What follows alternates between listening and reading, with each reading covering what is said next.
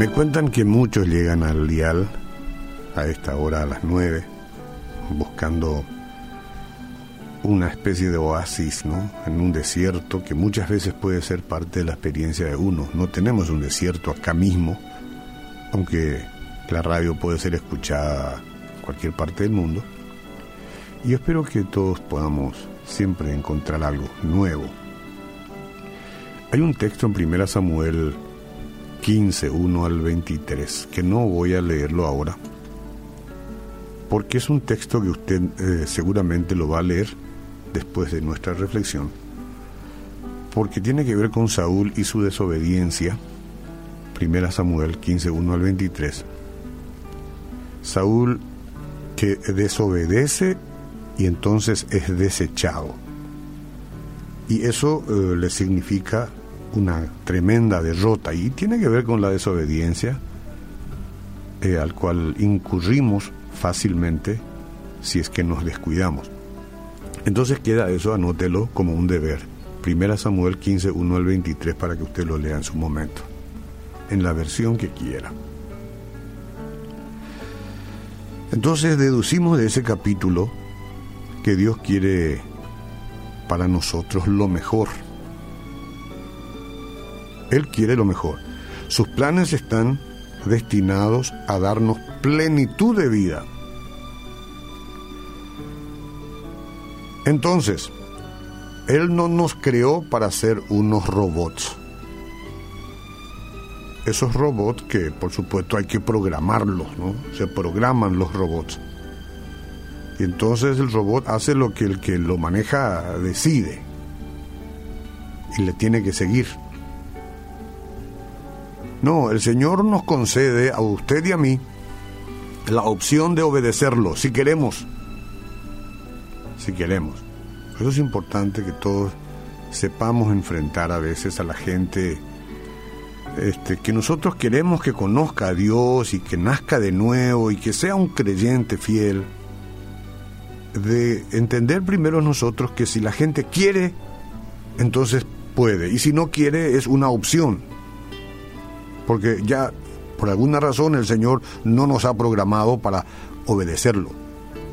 Si queremos obedecerlo, lo haremos. Y si no, bueno, las consecuencias estarán allá, pero no a causa de Dios, sino a causa de aquel que está pescando para que desobedezcamos, para que desobedezcamos a Dios. Entonces nuestra naturaleza humana tiende a elegir un camino egocéntrico que se aparta de la autoridad de Dios. Pero al hacerlo, nos perdemos lo mejor que tiene para nosotros. Piense en la vida de Saúl, que usted va a leer después. Dios escogió a ese hombre para que fuera rey, eso es lo que dice en el capítulo, y le dio pautas para que él las siguiera. Aunque Saúl conocía las instrucciones del Señor, decidió hacer las cosas a su manera. Aquí hay muchísima gente que conoce cuáles son las pautas que Dios da y debemos cuidarnos de no decidir hacer las cosas muy a nuestra manera. Eso significa por encima de lo que Dios advierte. A veces el pecado de Saúl fue deliberado como su intento de asesinar a David por celos. Y en otras ocasiones su rebelión parecía menos clara. Por ejemplo, a pesar de la orden de Dios de destruir por completo a los amalecitas y a sus animales, cosa que nosotros no vamos a entender, Saúl no lo hizo con lo mejor de la manada, con la justificación de que tenía la intención de sacrificarlos al Señor. Es una justificación. No sabemos hasta qué punto era eh, sincera. Parece ser que no, porque Dios es el que interpreta eso. Entonces la decisión de desobedecer le costó a Saúl el trono y lo llevó a la destrucción. Eligió el camino que creía que era el mejor, pero como sabemos ahora, el resultado no valió la pena.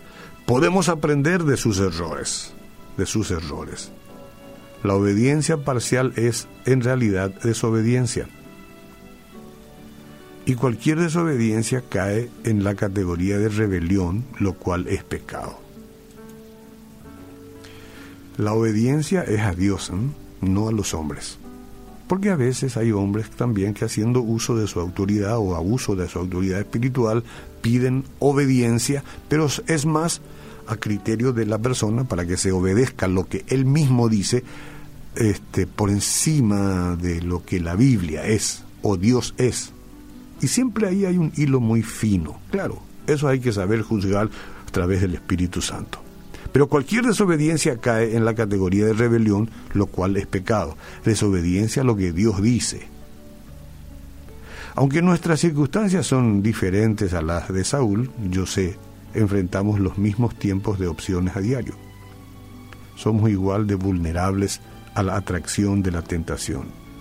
Nuestra obstinada voluntad fuera de la de Dios llevó a mucha gente a perder perder posiciones, como el caso de Saúl, trabajos importantes, fuentes de ingreso, algunos perdieron esposa, esposo, familia. A veces la salud también es consecuencia de la desobediencia. Y se han perdido oportunidades brillantes.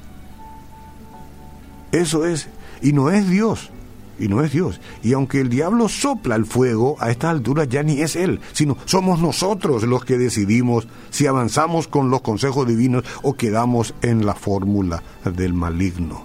Somos nosotros. Y como veremos, no es Dios quien pierde. No, Él está para ganar. Ganarte a vos, ganarme a mí, para Él.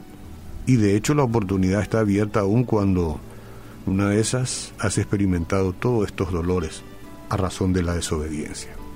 Porque si elegimos vivir como Dios dice, el Espíritu Santo nos ayudará a obedecer su guía y a escuchar su voz para que encontremos plenitud de vida.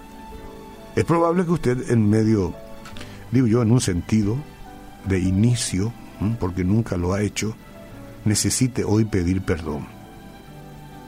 A Dios. Y yo también.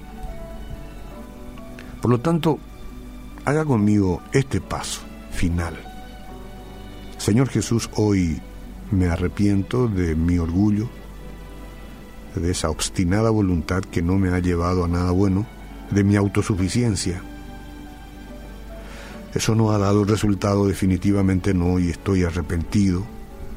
Y me entrego a ti y te pido que me laves de mis pecados y dame un nuevo carácter dame una nueva vida, ayúdame a nacer a una realidad distinta, que es una realidad contigo. Amén.